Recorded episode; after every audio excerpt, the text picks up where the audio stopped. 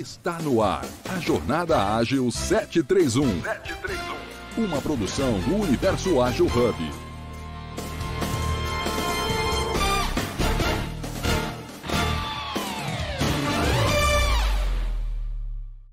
Então, meus filhotes. Ah, bom, vamos lá então, né? Bom dia a todos. Eu sou Cristiane Santos, mulher branca, vestida com a camiseta preta na foto, com leve sorriso e cabelos escuros e mechas loiras. Hoje eu estarei apresentando mais um super episódio do Jornada Ágil, número 826, seu encontro diário com agilidade, e hoje o nosso tema é inovação e agronegócio. Só para a gente não esquecer, o conteúdo do Universo Ágil Hub cresceu e nós agora estamos com vários outros materiais disponíveis lá no YouTube, Agilidade Jurídica, Lideragem, Podcast, Agilidade Inclusiva, enfim. Vale muito a pena, corre lá, confere.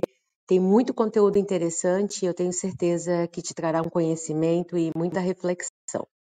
Na produção de segunda-feira, nós contamos com as moderadoras a Gisele, a Adriana, a Patrícia, a coordenação geral do Júlio, gestão do Fábio Baldim e do Gildo Cavalheiro, e a idealização, claro, de André Sanches.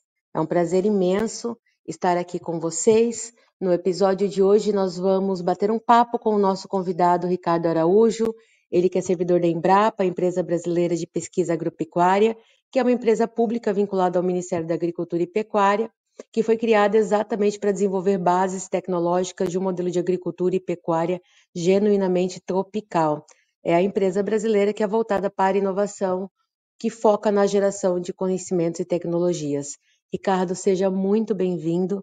É um prazer imenso tê-lo aqui conosco. Ah, obrigado a todos, obrigado, Cris, né? obrigado pelo convite. É a segunda vez que estamos aqui, a primeira por meio de um convite oficial, né? Na segunda eu estava ali mais como um, um telespectador, né, da, do conteúdo de vocês, aí fui convidado ali para interagir junto, né? E como a Cris falou, né, fazendo minha audiodescrição, né, a pessoa, é, ali eu tô na foto ali com um, um, fundo, eu acredito que era um restaurante, né, uma pessoa morena, né, cabelo ali meio preto, querendo ficar grisalho, né, um óculos escuro, né, tô com uma camisa azul marinho, né, e vamos aqui debater um pouquinho, conversar um pouquinho com vocês aí sobre inovação, né, inicialmente, depois como é que a inovação chega no agro, e aí a gente vai ter realmente essa ideia, né, para ver se isso daí faz sentido um pouco, essa vivência que a gente tem um pouco dentro da Embrapa, tentar trazer aí é, o, como que não é fácil você fazer inovação, seja em qualquer cadeia, ainda mais no agro, né? Obrigado aí e volto aí para a Cristiane. Obrigada, Ricardo. Seja muito bem-vinda. Gi, se apresenta. Bom dia a todos e todas. Me chamo Gisele Batista. Sou uma mulher clara, os cabelos são castanhos. Na foto eu estou usando óculos, um batom rosa mais claro. Sejam bem-vindos nesse, nesse episódio de hoje. Que maravilha. Bom, falar de inovação é sempre muito bom, não é, Ricardo? É, nós temos aí, principalmente quando é focado ao agro, né? E aí, antes da gente começar a aprofundar no tema, eu entendo que é muito importante entender exatamente o que é inovação e por que, que ela, ela, ela difere da invenção. Muitas vezes a gente mistura os conceitos. Você, você conseguiria nos esclarecer exatamente o que é inovação? Ô, Cris, vamos tentar, né? É, muitas vezes alguém tem alguma uma ideia mais é, simples do que a minha para tentar explicar, né? mas eu vou tentar trazer um conceito de inovação pela vivência que eu tive na Secretaria de Inovação e Negócios da Embrapa, né? onde uma área que eu trabalhei quase cinco anos, né? desses cinco anos, quase quatro como coordenador de inovação digital, e a gente conseguiu vivenciar realmente que a ideia de inovação ela é muito diferente da ideia de invenção, tá? E inclusive é, eu tenho algumas notas aqui que eu vou estar usando aqui para me é, delimitar o meu a minha fala e nortear foi a mesma foi a, a mesma nota que eu utilizei para um podcast de um amigo nosso, também produtor rural, o Rubens Donato, né, lá de Guanambi, e vai sair nessa sexta-feira. Então depois a gente pode passar nos grupos aí, né?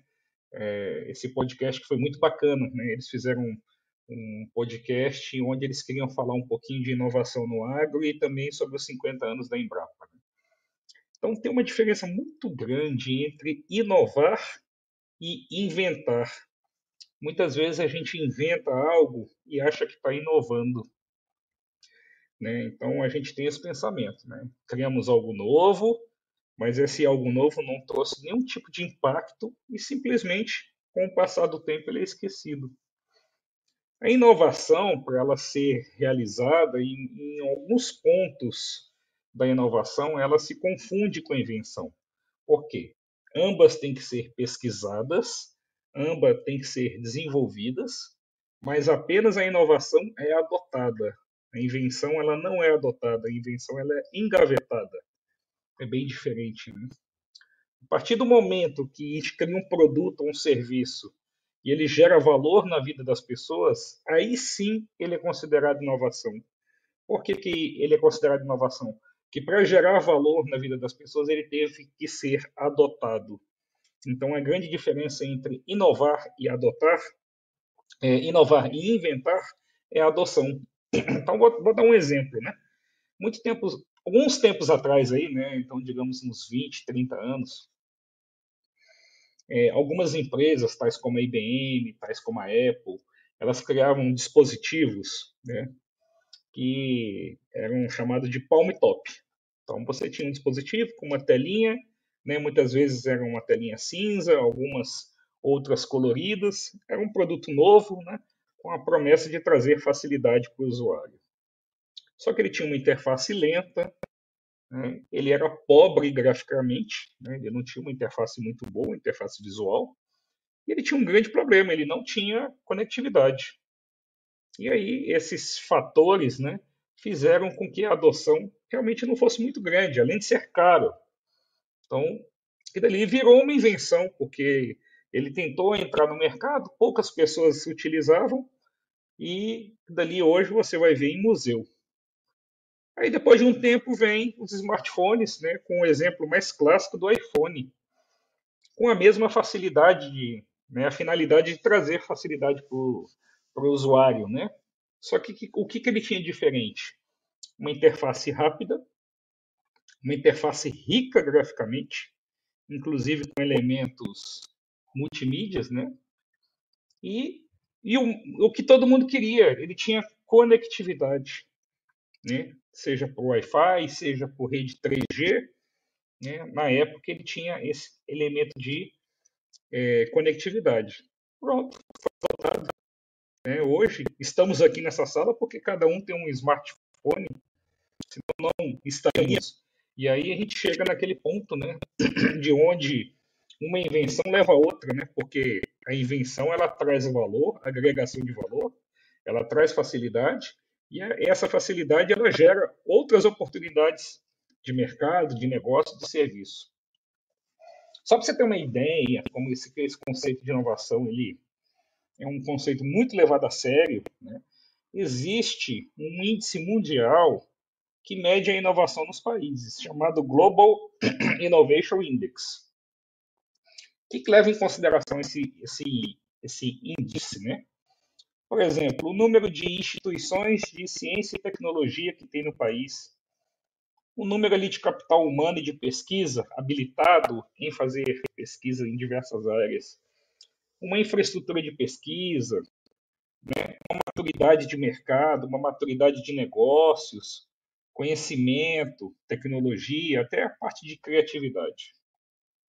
Se a gente para para pensar hoje, os três países né, segundo o índice de 2022, que são os mais é, inovadores no mundo. Em primeiro lugar, a Suíça, o segundo, os Estados Unidos e terceiro, a Suécia. Aí perguntam, e o Brasil? Né? O Brasil está em 54 lugar no ranking. E por incrível que pareça, né, por mais que nós somos brasileiros e nunca desistimos, né, nós somos o segundo colocado na América do Sul a gente ficou atrás do Chile, em que 51 lugar. E aí eu vou lançar uma pergunta para vocês, né? O que, que será que está faltando o Brasil pular da 54 por exemplo, para o top 10? Ricardo, eu vou arriscar é, dar a minha opinião. Eu acredito que falta investimento, né? Eu, eu venho acompanhando um pouco aí esse mundo da inovação é, e eu percebo que os números a nível de investimento vêm caindo, né? De forma significativa. Salvo engano, no ano passado, inclusive, a CNI, que é a Confederação Nacional da Indústria, ela mede exatamente esse nível de investimento de inovação no Brasil e, e, salvo engano, ela, ela, ela chegou a se manifestar exatamente sobre isso, né? Que os, os agentes brasileiros, aí entra tanto instituições privadas como públicas, né? Elas têm, elas têm investido muito menos em inovação, né? Então, realmente, acaba que isso uh, impede que o Brasil aí chegue a, a patamares superiores. E isso impacta diretamente o agronegócio, concorda comigo? concordo, mas eu queria escutar outras pessoas aí, porque eu, eu tenho uma teoria que não, não é uma teoria de 2022, de 2023, é uma teoria que, que eu trabalhei ela desde 2019, tá? Mas eu queria escutar outras pessoas aí antes de falar, digamos, o que eu penso sobre isso. Opa, bora lá? Ah, tô muito Bom curiosa. Júlio, queres falar? Vai lá. Depois Sim, eu comento. bora. Pessoal, bom dia. Júlio Baquion, homem branco, cis, cabelos e barbas castanho escuro. Na foto do Clubhouse estou é, usando uma roupa cinza, estou sorrindo num fundo cinza. É, é, é, interessante falar de inovação nesse sentido, Ricardo, porque que a gente não vai para frente. É, eu, eu olho um contexto social e econômico do Brasil. Nós nos forçamos a uma a, a uma cadeia de valor que ela é muito manual. Ela é muito indústria 2.0, aquela é, aquele Fordismo bem tradicional, as pessoas ali, cada um especialista em apertar o seu parafuso. E quando a gente olha contextos de inovação, nós precisamos que as pessoas saiam de meros apertadores de parafuso para ir para um foco muito maior, uma visão mais holística do todo, cuidada é, de como essa inovação vai impactar. E depois, é, eu, eu falo de uma inovação a nível né, de organização, e agora falando a nível de é, Brasil, deve-se ter um interesse também nessa inovação. O quanto impacta uma inovação é, positivamente ou negativamente dentro do, de um contexto global um país que procura uma inovação, que quer trazer inovação, que quer ser inovativo, ele tem políticas públicas, né? É como a crise e você mesmo reforçaram, é, para privilegiar essa inovação e com responsabilidade, né, Gi? Deixa eu já aproveitar e fazer esse, esse marketing aí para o ESG. Com essa responsabilidade social de trazer uma inovação que ela seja positiva. O problema é que hoje o governo entende, né? Governo, eu não vou colocar nesse termo de governo para o pessoal não achar que é uma discussão política, mas eu entendo que no Brasil a inovação ela tende a passar por um espectro primeiro de que ela impacta negativamente para vai, vai é, a mesma, mesma regra da, da IA, né? Primeiro a gente olha para para IA falando que vai tirar emprego, depois a gente vê como ela contribuiu. Então, eu acho que tem uma visão ainda um pouco distorcida de como a, a inovação ela é benéfica e como ela precisa ter um ecossistema preparado para que ela possa crescer. Mas eu acho que eu falei demais aqui.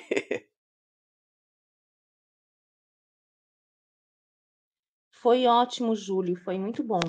É, e você trouxe pontos importantes, dos quais eu também é, acredito que sejam né, a base, e o Ricardo vem aqui para fazer essa validação com a gente é, eu vejo que me parece assim um problema cultural. A gente não é preparado desde né, na escola de pensar diferente ou como a gente pode buscar é, soluções criativas, inovadoras para problemas reais e problemas que têm um impacto na vida de todos. E aí, esse ponto que você trouxe dessa base socioeconômica, que talvez a gente não tenha esse preparo ou não tenha esse, esse fôlego para isso, e perpassa por políticas públicas, indiferente de governo, acho que volta de novo para a questão de visão de mundo do, do próprio Brasil, né, seja é, de forma individual, é, seja de uma forma mais coletiva de, de né, formar a, essa base dessa cultura. E, e eu sou uma pessoa muito positiva, então eu sempre vejo né, é, as coisas no futuro muito mais claro e muito mais otimista. E, e aí, olhando sob o ponto de vista do ESG, uh, eu vejo que realmente as empresas estão buscando essas inovações para que elas possam é, estar tendo um novo direcionamento dentro desse mercado. Né? E a gente puxa para o nosso tema aqui do agro, que está cada vez mais se reinventando e trazendo soluções que são é, extremamente importantes para esse setor econômico que sustenta tanto o Brasil.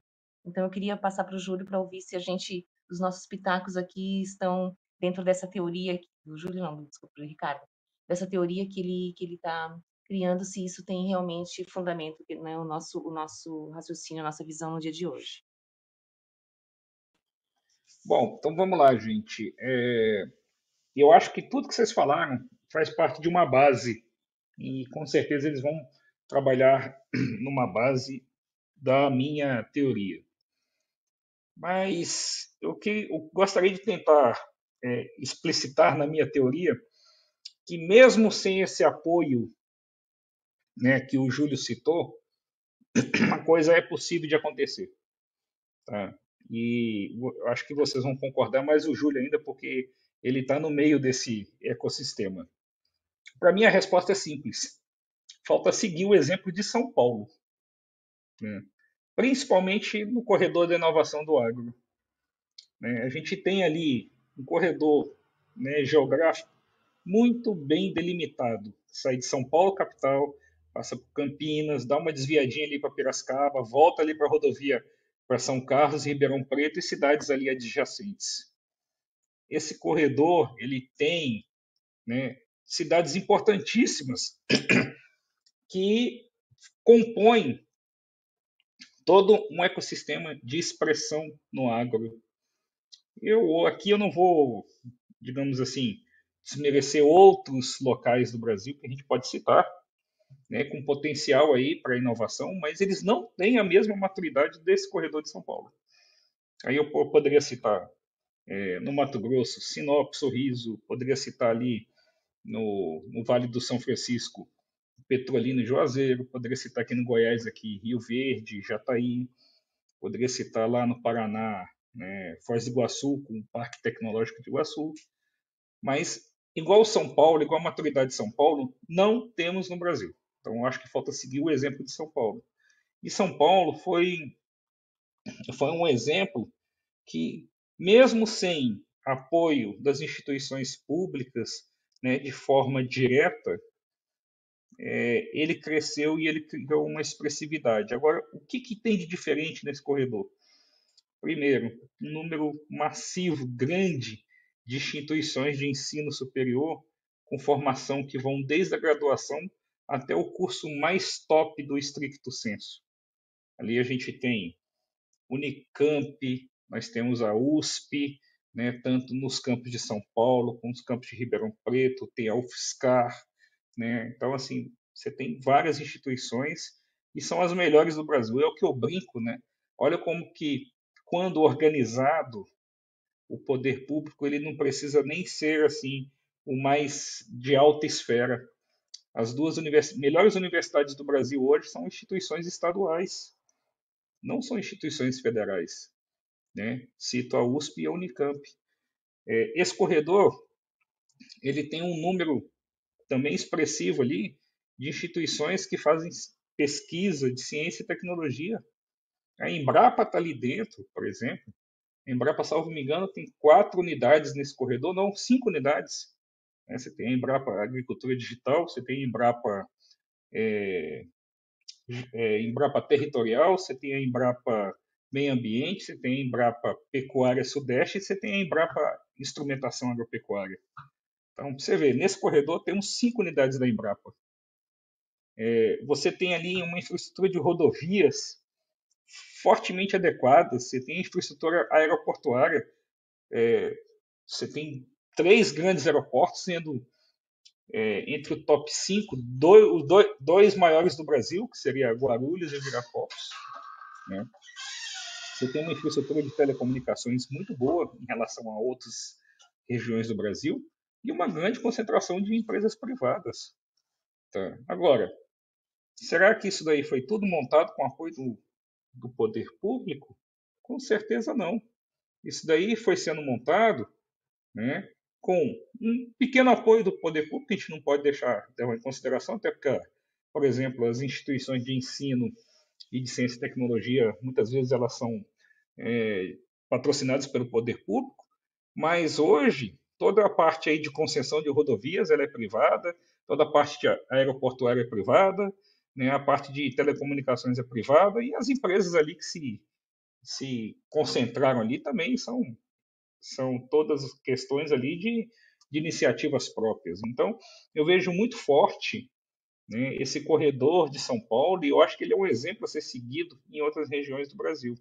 Tá? Então, eu queria que vocês comentassem essa minha teoria, essa é uma, foi uma teoria que a gente é, utilizou na Embrapa em 2019, né, buscando a criação de um centro de inteligência artificial da Embrapa, né, que inclusive ele foi criado há um mês atrás, né, com recurso da, da FAPESP, e hoje ele está na região de Campinas, né, ele está dentro da a, a Embrapa Agricultura Digital, e a gente utilizou essa teoria né, para poder, junto com outras cidades do Brasil, por exemplo, que eu vou dar o, que na, na minha pesquisa eu não sabia, mas Manaus, né, ele na nossa metodologia de pontuação, ela quase que ganha de Campinas, né?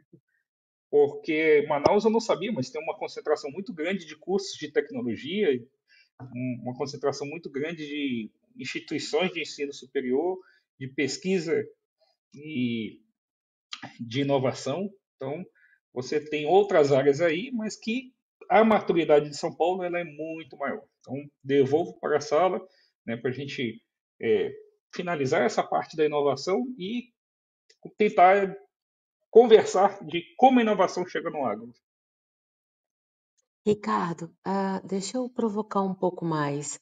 É, você, você acredita que é, o exemplo de São Paulo, por exemplo, né? Vamos lá, vamos pensar é, o que acontece ali, principalmente nessa, nessa região que, que você mencionou.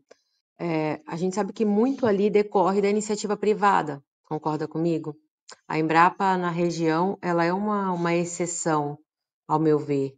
É, você acredita que isso vem da educação ou isso é, é algo que realmente é, é, provocou o olhar dos empreendedores da região? O que, o que, que originou esse, esse, incentivo? Por que, que ali aconteceu? Você consegue é, trazer para a gente a origem disso? Olha, é aquela velha pergunta, né? Quem nasceu primeiro, o ovo ou a galinha, né? Mas se a gente pega numa, numa linha vertente, eu acredito que a, a parte educacional ela se sobressai aí em detrimento a outras iniciativas, né? Porque se a gente pega as grandes é, instituições de ensino superior que ali estão, né? então pega a Unicamp, né?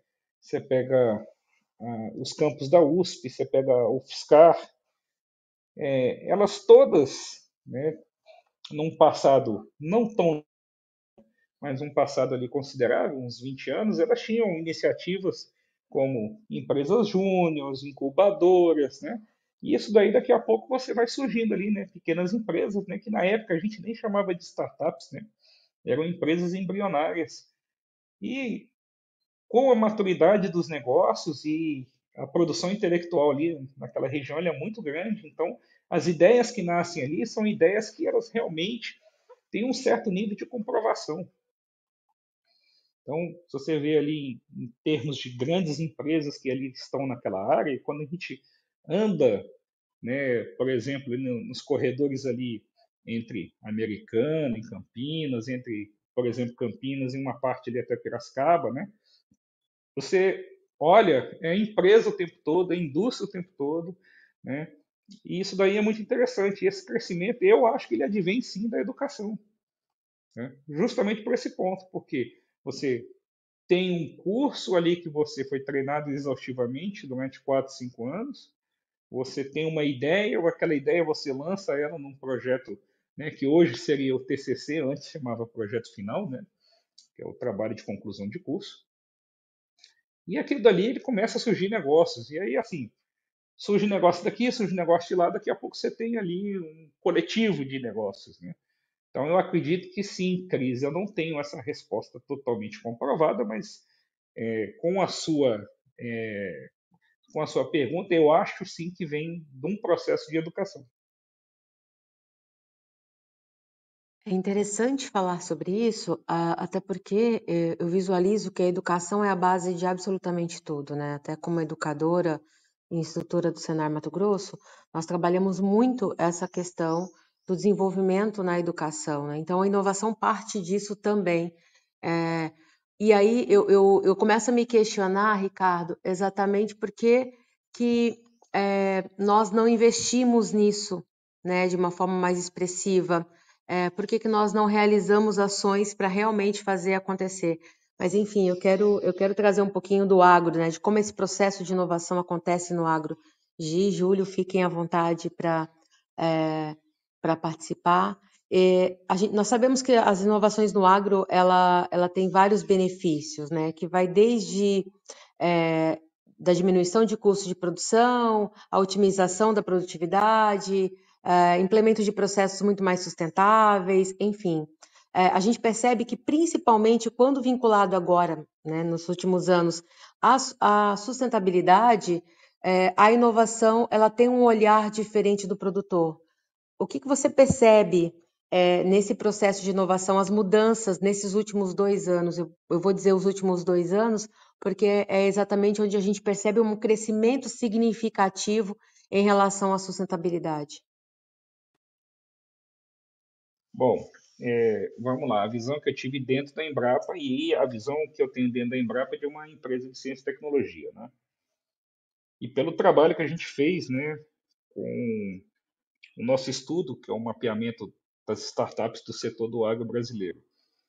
Eu acredito fielmente que uma das melhores condições de visualizar a inovação hoje no agro é realmente o número de startups e as suas soluções que elas realmente elas produzem no Brasil. Né? Lembrando que a startup sempre é uma empresa embrionária que quase nunca tem dinheiro, mas ela tem que ter uma ideia, né? uma ideia que veio de uma cadeia é, educacional, uma cadeia de ciência e tecnologia, ou simples visionários que falaram assim, ó, isso aqui pode dar certo. Então, em 2020, o nosso primeiro levantamento, nós tínhamos ali cerca de 1.100 startups. Né? O segundo levantamento, de 20 para 21, a gente teve um número de, que cresceu durante a pandemia, pra, de 1.100 para 1.500. E agora, para 2022, né, o número atual é 1.703 é, startups que a gente tem hoje no agro. E essas startups, nossa, segundo a nossa metodologia, ela está caracterizada em três áreas distintas, né? Antes da fazenda, depois da fazenda e dentro da fazenda. E só para a gente ter uma ideia, dessas 1.703 é, startups que a gente tem hoje no Brasil, segundo o nosso levantamento, 800 estão em São Paulo. Então, assim, é quase 50% das startups. E aí a gente recai, né? Quais são hoje as melhores instituições de ensino hoje do Brasil? São realmente desse, deste corredor de inovação. Principalmente, né, deste corredor, porque se a gente trata ali de USP, de Unicamp, né, de diversas outras, elas estão localizadas nesse corredor. É claro que você tem uma ou outra em outra região do estado, no estado de São Paulo é um estado forte agrícola, né? principalmente ali na, na região ali que está fazendo divisa né, com Mato Grosso do Sul, por exemplo. Mas eu vejo muito bem que hoje a gente tem aí, né, e aí eu tenho aqui a estatística, por exemplo, né, São Paulo tem 800 startups e todas essas startups aí de São Paulo, elas permeiam uma infinidade de cadeias, né? do tipo de alimentos inovadores e novas tendências alimentares, para marketplaces e plataformas de negociação, para sensoriamento, diagnóstico, para a parte de fertilizantes inoculantes, para a parte de internet das coisas, telemetria, nutrição e saúde animal, bioenergia, sementes, genômica e diversas outras aqui. Então, realmente, se a gente começar a trazer esse contexto só para a gente tentar fechar a ideia de inovação e o que realmente falta, né, São Paulo não é um exemplo a ser seguido. Agora, o que, que eu vi muito, a visão hoje né, da inovação? É, muitas vezes, por exemplo, eu vou citar aqui o Júlio. O Júlio é um cara muito bom na área de, de inteligência artificial. Né? Ele tem assim, ele pesca algumas ideias, ele identifica padrões, ele já tem ali um algoritmo de IA no cérebro dele. Né? Ele não precisa fazer um data mine nada, só de olhar ele já consegue identificar. Então ele identificou uma massa de dados ali, né, com dados relativos a campo, telemetria de máquina, essas coisas, e ele conseguiu identificar ali que ali teria uma oportunidade de negócio. Mas é, dentro do agro, a gente, digamos, dentro da cadeia de inovação, nós temos várias pessoas igual o Júlio. Só que tem uma coisa que a gente notou que essas startups, essas empresas que elas realmente prosperaram, elas tiveram que trabalhar num formato né, de multidisciplinaridade. Não adiantava só o Júlio estar ali né, naquele momento identificando é, algum padrão em alguma massa de dados, né, mas que naquele momento ele estava correto, porque aquele padrão ele identificou. Mas em um momento futuro, sob uma ótica de uma nova praga, uma nova doença, uma nova situação adversa do agro, ele não iria conseguir identificar por quê, porque faltava o conhecimento agronômico para ele. E aí você tem a necessidade de ter né, multidisciplinas. Então, o Júlio ele entra com a parte da IA, com a parte de dados. Aí você teria que ter um papel dentro da sua empresa de um agrônomo, né, de um médico veterinário, porque ele tem uma ótica realmente ali voltada para a sanidade animal, para a sanidade vegetal, né, para o estudo de pragas e doenças você tem que ter um papel ali de um administrador nato para ele montar os modelos de negócio juntamente com os dois perfis que eu já citei. Você tem que ter um perfil do marketing. Então, é muito importante hoje, e até do jurídico, né? Não vou esquecer a Cris, não, senão depois ela puxa minha orelha. É, então, você tem que ter aí né, esses multiperfis, esses multidisciplinas, para que hoje a gente tenha, assim, a criação de modelos de negócio, de propostas de produtos e soluções que elas não vão ser invenções, mas elas vão ser o quê? Inovações. Elas vão estar ali para tentar trazer algo novo para um produtor, seja baseado num produto, num serviço, e que ele tenha perenidade, que ele tenha continuidade, que ele realmente consiga ali, né, prestar a um longo prazo, né, um produto, um serviço de qualidade, que agregue valor, para que, é, igual eu falo, né, o melhor marketing que a gente tem no campo é a cerca. Para que um vizinho, quando encontrar outro na cerca, falar assim, cara, tu viu aquele produto? Né, eu aumentei minha produtividade aqui, eu deixei de ter alguma praga e doença, eu consegui eximir alguma, algum incidente que eu tinha na lavoura, e aí ele começa ali a gerar valor e trazer valor também para a própria empresa né, que forneceu aquele produto. Então, eu vejo que o agro hoje, uma premissa muito grande quando você quer criar essas empresas é o trabalho ele não é solitário, o trabalho ele tem que ser um conjunto de multidisciplinas que são necessárias ali para a gente criar um modelo de negócio maduro. Perfeito, Ricardo. Eu quero ouvir a opinião da Gi e do Júlio a respeito, mas antes deixa eu só fazer aqui um breve resumo da nossa sala para quem chegou agora também.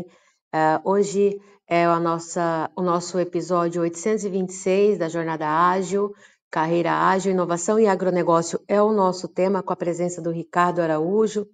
É, é um prazer imenso ter todos vocês aqui. A gente já conversou um pouquinho a respeito do conceito de inovação, nós já conversamos também a respeito é, do que, de como é visto né, o agronegócio é, nesse processo de inovação. e, e hoje realmente a intenção é fazer provocações, né? Provocações no sentido de que todos possam realmente é, pensar um pouquinho nesse processo de inovação e como nós podemos, em nossas carreiras, é, poder realmente incentivar que a inovação aconteça no Brasil e a gente passe aí para, patamares é, superiores né, em relação a outros países. Gi e Júlio, a contribuição de vocês. Deixa eu voltar até naquela provocação que o Ricardo fez há, há uns minutinhos atrás, é, sobre essa questão de um ecossistema de inovação, né? Como São Paulo está à frente. É, acho até que a gente poderia depois fazer um, um próximo episódio só sobre, só sobre esse tema de ecossistema de inovação. Aí, Ricardo, já estendo o convite para a gente continuar esse assunto, que eu acho que vai ser bem bacana. Mas se eu olho para. Assim, se eu saio um pouco do contexto de agro e vou para contextos de outras áreas, por exemplo, é, pegar aqui, por exemplo, a área da saúde, né? Existe um ecossistema que se cria para a área da saúde, que ela precisa ser muito é, não é só é, esse cinturão né, de, de, inovação que precisa ser tratado. Estou falando, por exemplo, de expertise, estou falando de é, investimentos. E, por exemplo, eu não tenho hoje uma cidade talvez mais referência do que São Paulo para trazer esse contexto de inovação né, do que outras cidades. Mas eu vejo, por exemplo, que a falta de uma visão de políticas públicas e justamente uma escassez de profissionais com essas expertises, até que o Ricardo trouxe, é que faz São Paulo ser uma cidade que é exponencial nesse crescimento. Aí só para só para voltar nesse assunto mesmo, tá?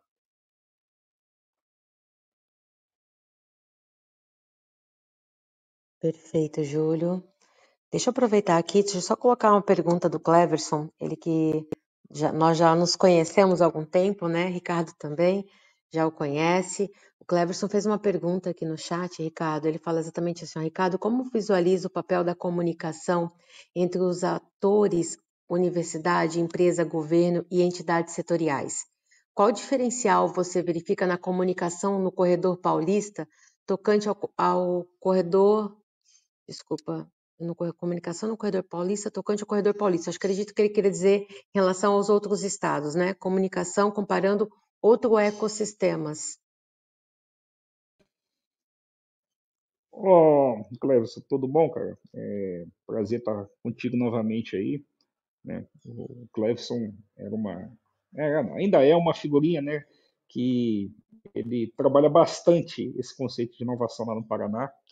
Está lá junto com a nossa amiga Gêmea também, que permeia ali o Parque Tecnológico de Itaipu, né? Então, assim, é muito interessante. Mas olha, eu não tenho a sua resposta por falta de conhecimento mesmo em relação de como é realizado essa, esse conceito de comunicação ali no corredor de São Paulo, tá? É, até porque, como eu não estou inserido lá, eu fico mais em Brasília, então eu não tenho essa vivência. Mas eu acredito que ela deve ser muito boa, porque, cara, um evento que é realizado nesse corredor, é, a informação corre pior do que notícia ruim. Né? O pessoal fala, né? Ah, notícia ruim não tarda, chega rápido, né?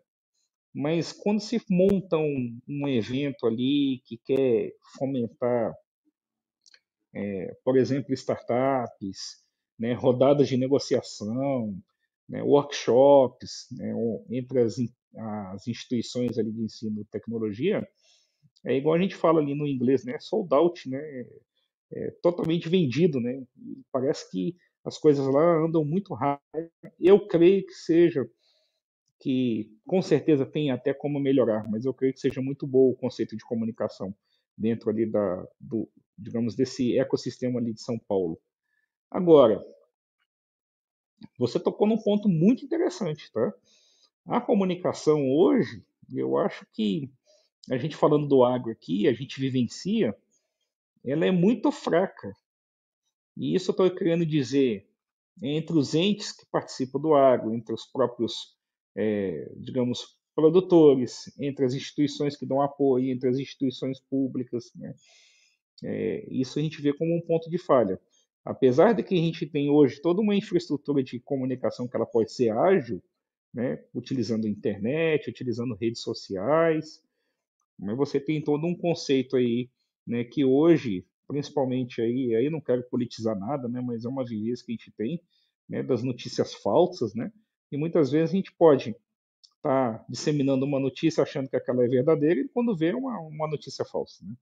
Então isso daí pode acontecer. Mas eu acho que a, nesse processo de inovação ela tem muito a melhorar ainda e ela tem que deixar de ser com uma comunicação baseada em clãs, em nichos, né? Poxa, se a gente conseguisse é, trazer uma qualidade de comunicação maior que hoje, por exemplo, um ecossistema regional utiliza, né, para todo o Brasil, olha como que seria diferente. E, poxa, todo mundo hoje tem WhatsApp, né, muitas muitas casas aí, eu não vou dizer a totalidade, até porque no campo a gente sabe que é difícil tem uma rede conectada à internet, uma Wi-Fi. Então a gente tem condições hoje de fazer uma comunicação de qualidade. Então eu espero que a gente chegue num nível desse a um curto prazo. Ah, eu quero fazer uma pergunta, Ricardo. Estou amando a tua, a tua apresentação hoje. Está assim, é, tendo muitos insights, muito bacana a gente olhar por outra perspectiva. E aí, a, a minha pergunta, e, e bem relacionada a essa questão do agronegócio, é em relação à questão da sustentabilidade, porque muitas inovações, muitos incrementos que tem, né, seja por robotização, automatização, softwares, né, que tenham mais precisão nessas nessas safras, isso tudo tem muita relação é, do ponto de vista da sustentabilidade. Eu vou ampliar um pouco mais da questão do, do próprio ESG. E aí a minha, o meu direcionamento, né, a minha pergunta é, é o quão tem esse apetite hoje, como é que está isso dentro né, da, da questão de pesquisas, como é que está dentro da questão de mercado mesmo, para fazer essa junção, inovação no agronegócio, agronegócio em prol da sustentabilidade. Gi, muito boa pergunta sua. Tá? Você, você me enrolou aqui sem, sem estar perto de mim aqui, né? Então, agora eu, tô em, eu estou Bora em cólicas pensar junto, aqui. então. Bora pensar é. junto. Eu, eu, eu, estou em cólicas aqui para responder a sua pergunta, mas tentarei. Tá, tá então é, vamos lá, vamos lá. Vou, só para te dar, vou te dar uh, uh, os meus, os minhas pimentas.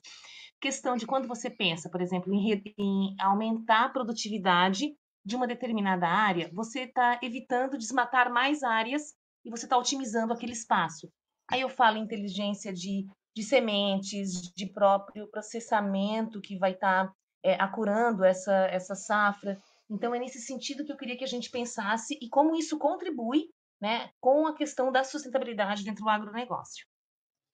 Tá, vamos lá então. É, o, o, ponto que eu quero chegar, talvez eu vou dar uma voltinha para poder chegar aonde que é, você gostaria que a gente tivesse uma qualidade de resposta. Mas, por exemplo, eu vou citar o plano diretor da Embrapa. Né? É o local que eu trabalho, né? um documento ali que talvez a gente saiba de qual é salteado, né? mas o plano diretor da Embrapa ele tem, salvo me engano, são 11 temas prioritários de pesquisa. E aí você tem dois temas prioritários tá? que eu acho que eles começam a dar uma base de estratégia de pesquisa e desenvolvimento que, se muito bem empregada, ela pode um dia virar inovação, virar adoção, ela, ela agrega valor e traz benefícios para todos, inclusive né, para a vertente do ESG. Tá? Então, primeiro tema prioritário: produtividade e sistemas da produção sustentáveis. Então, o que, que ele quer dizer como isso? Aí eu estou até com um livro aqui aberto na mão. Né? Sistema de produção ou práticas produtivas extrativistas baseadas em uso racional de recursos humanos e insumos, que acarretam baixa, baixa emissão de carbono. Então, vejam bem, já temos um tema aqui. Como é que a gente cria sustentatividade? Baixa emissão de carbono. Né? Sejam adequadas ambientalmente e permitam o aumento da produtividade e produção sustentável, de modo a manter os recursos naturais disponíveis para a atual e futura geração. A gente entra na sua ideia. Vamos produzir mais na mesma área que nós já temos hoje ou vamos produzir mais com qualidade em uma quantidade de áreas até menor? E aí entra o segundo ponto, do um segundo tema prioritário que a gente tem como base de pesquisa: uso e conservação dos recursos naturais. Então, por meio da gestão eficiente dos recursos, tais como solo e água, da biodiversidade e no contexto da propriedade quanto nos, dos territórios para garantir a sustentabilidade no uso da terra. Então, estes dois temas prioritários, eles geram ali uma quantidade de, de pesquisas, uma quantidade de produtos, de serviços, de metodologia, de conhecimento científico que trazem hoje, por exemplo, algumas práticas agropecuárias que elas vêm a encaixar totalmente nesse conceito da sustentabilidade, da descarbonização. Tá? E eu vou citar três aqui. Primeiro, o ILPF. Né? Para quem não conhece, o ILPF é um sistema integrado que a gente chama de integração lavoura, pecuária, floresta. Então, é um modo de produção que utiliza aí diferentes sistemas produtivos, agrícolas, pecuárias e florestais. Então, no mesma área, você tem a parte da bovinicultura, você tem floresta e você tem é, toda uma parte de produção agrícola. E aí eu lembro uma vez que eu tive lá em São Carlos, né, na unidade da Embrapa, da Embrapa Pecuária Sul, e fui visitar o campo experimental aquela coisa mais linda, porque você tem numa grande área, você tem, por exemplo, a, a floresta plantada, né? e aí você tem ali, é, por exemplo, é, uma infinidade de, de tipos de árvore, né? que são árvores com, com madeira de lei mesmo, em um espaçamento é, definido, então ali é uma questão ali de, de uma agricultura de precisão, né? então ali seria uma floresta de precisão.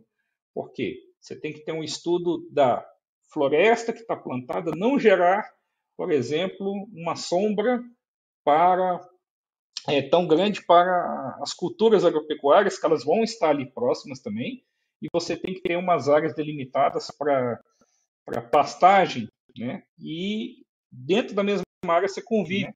o boi, a lavoura e a floresta. Então, da, da agricultura, né? ele pode até conviver com a área da floresta, né? mas você tem as delimitações lá.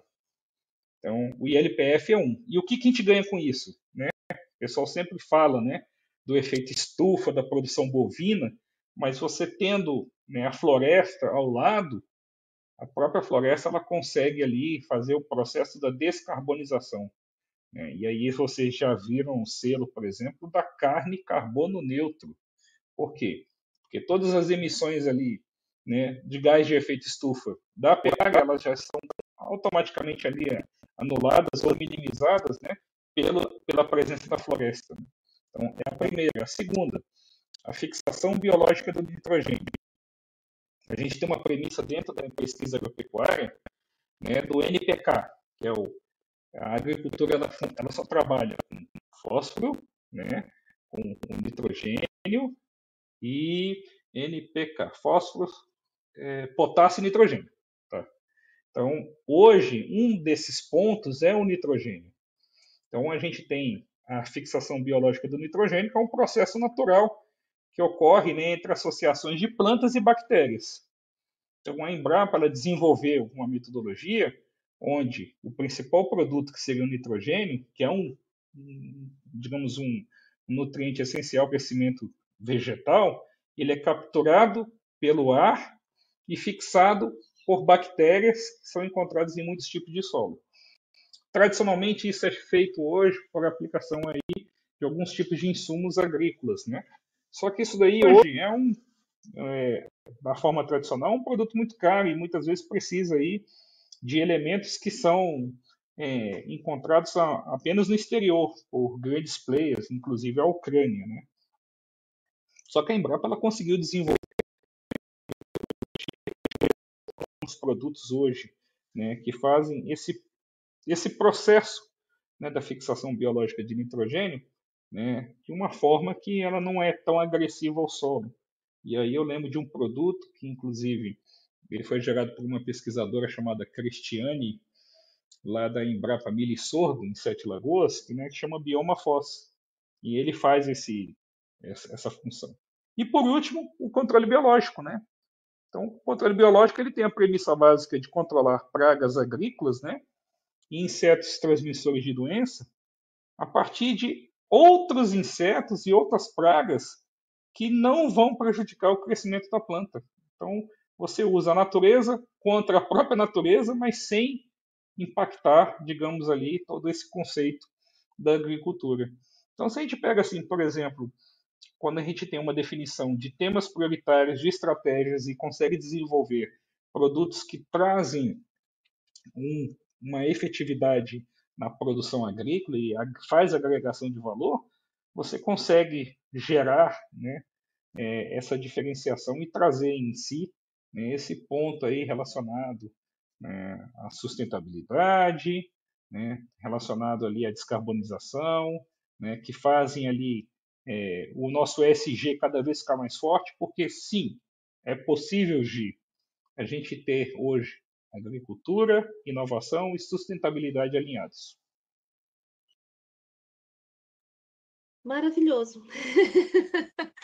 Muito bom, Júlio, oh, Ricardo, essa tua, essa tua é, conexão e trazendo pontos que já são bem factíveis de a gente levar na prática. Não é uma coisa que está numa pesquisa, num laboratório, longe. Não, isso é resultado de, de muitos estudos, mas isso já é realidade, né?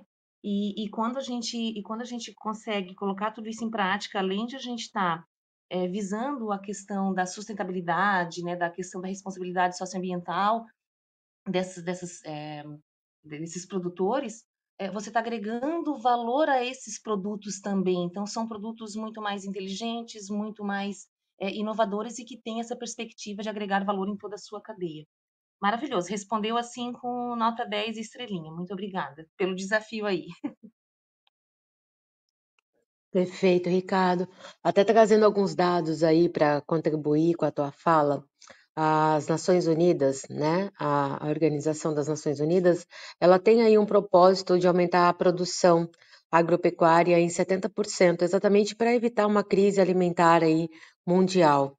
Né? E nesse processo, o que é mais interessante, né? tanto que a, que a agropecuária, que o agronegócio, ele está envolvido diretamente com esse processo de inovação, tentando resgatar um pouco aqui o tema da nossa sala, é, a gente consegue perceber o quanto que a ONU já se atentou a isso, né? Quando ela coloca lá os objetivos dela, é, a, os objetivos globais, né, de sustentabilidade, aí a Gi pode contribuir bastante com isso, ela coloca, é, além, lá no 2, né, no item 2, é, a relação da, da, de redução da fome no mundo, e ela coloca o papel da agropecuária né, como um papel é, fundamental no sentido de que o aumento significativo é, desse processo de, indú de industrialização, de inovação, de infraestrutura, pode fomentar também não só a inovação, mas também a redução desse impacto.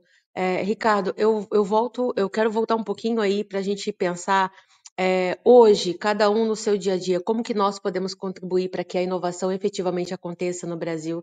É, a gente quer ouvir a tua opinião nesse sentido. O que, que nós podemos fazer, cada um no seu segmento, para que realmente a inovação aconteça e que o agronegócio seja beneficiado com isso? Bom, vamos lá. Se a gente para para pensar, inclusive nas nossas falas de hoje, né? É, a gente precisa de apoio dos entes públicos, a gente precisa de fomento né, na parte de investimento de recursos e a gente precisa de uma cadeia né, de possíveis que a gente chama de dos early adopters, né? São aqueles caras que vão ser os nossos testadores das nossas soluções, né? E a gente vê isso hoje muito fortemente na área de tecnologia, principalmente com as big techs, né? Então, por que que, por exemplo, hoje, o Ricardo, ele tem condição hoje de fomentar um investimento numa startup? Não, ele não tem. Mas o que, que ele poderia ajudar como cidadão? Poxa, dá uma, uma, como a gente fala, não uma colher de chá, dá uma chance, né? Começa a tentar adotar uma tecnologia que você acredita que aquilo dali possa te agregar valor na vida, mas tenha um pensamento em que de você ser um testador colaborativo. Por que, que eu falo isso? Porque muitas vezes hoje, né, a questão do ser humano, a questão do consumidor, quando a gente começa a usar um produto e o produto ele não tem uma eficiência muito boa, ou a gente chama, entre aspas, né, de porcaria, a gente vai lá e degrine o produto. Né? A gente vai lá, mete o pau no produto, não funciona, é ruim, a empresa não sabe dar é, o devido suporte e atenção. Mas se você realmente hoje ele quer fazer parte desse ecossistema, a gente tem que ter em mente o seguinte: olha, serei um, um, um early adopter e eu tenho a consciência de que se aquele produto ele não me satisfazer por algum motivo numa primeira ou uma segunda oportunidade, eu não vou denigrir aquela imagem daquele produto. Eu vou trabalhar como uma pessoa que vai fazer sugestões de melhoria daquele produto. É a forma de você é, trazer uma questão de pivotar o produto, pivotar o modelo de negócio, né, fazer com que aquela empresa ali ela possa ter um ponto é, de melhoria, ele tem uma resposta do seu usuário e ali começa uma, uma simbiose, né? começa ali uma agregação de valor conjunta. E isso para um usuário comum. Se você tem condição hoje de aportar um dinheiro que. E aí é um dinheiro que eu falo que é de alto risco, né? Porque você nunca sabe se o negócio vai dar certo. Então, é um dinheiro a fundo perdido, por exemplo. Pode ser que aquele dali te retorne de uma maneira exponencial, mas pode ser também que aquele dali vai te retornar como, como prejuízo. Então, se você tem essa condição e você acredita, você também pode se tornar ali um investidor anjo, né? você pode se tornar um fomentador. Na questão das empresas públicas, né?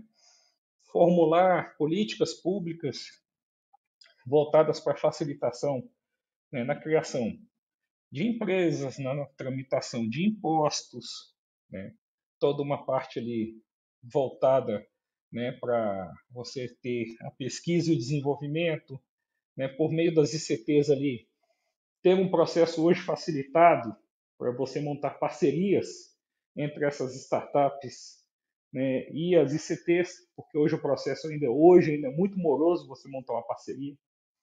Mesmo que for para a ICT receber dinheiro, mas um processo tão cansativo, e as startups elas são empresas muito ágeis. Do mesmo modo que você abre startup de um dia para o outro, né, eles podem fechar de um dia para o outro.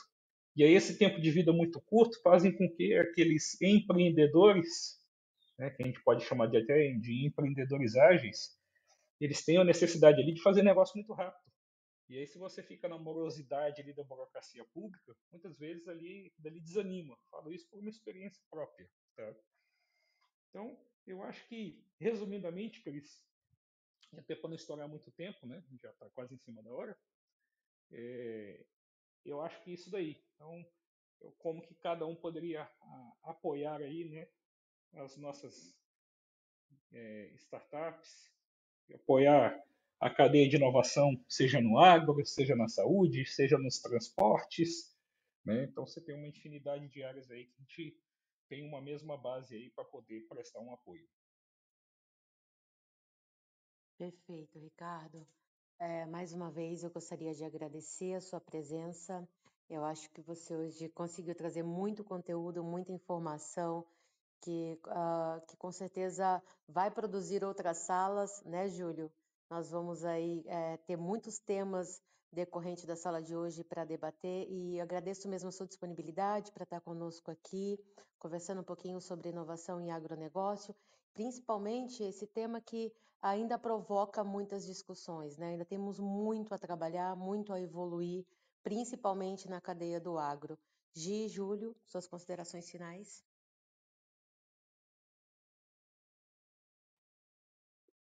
Ricardo, a gente só tem que te agradecer pela disponibilidade, pelo conhecimento, pelo generosidade de estar né, compartilhando com a gente tantos saberes. Então, assim, muito obrigada. Sinta-se convocado, risos, né, para as próximas aqui, para a gente poder conversar sobre isso, tá bom? Um beijão bem grande e muito obrigada de verdade.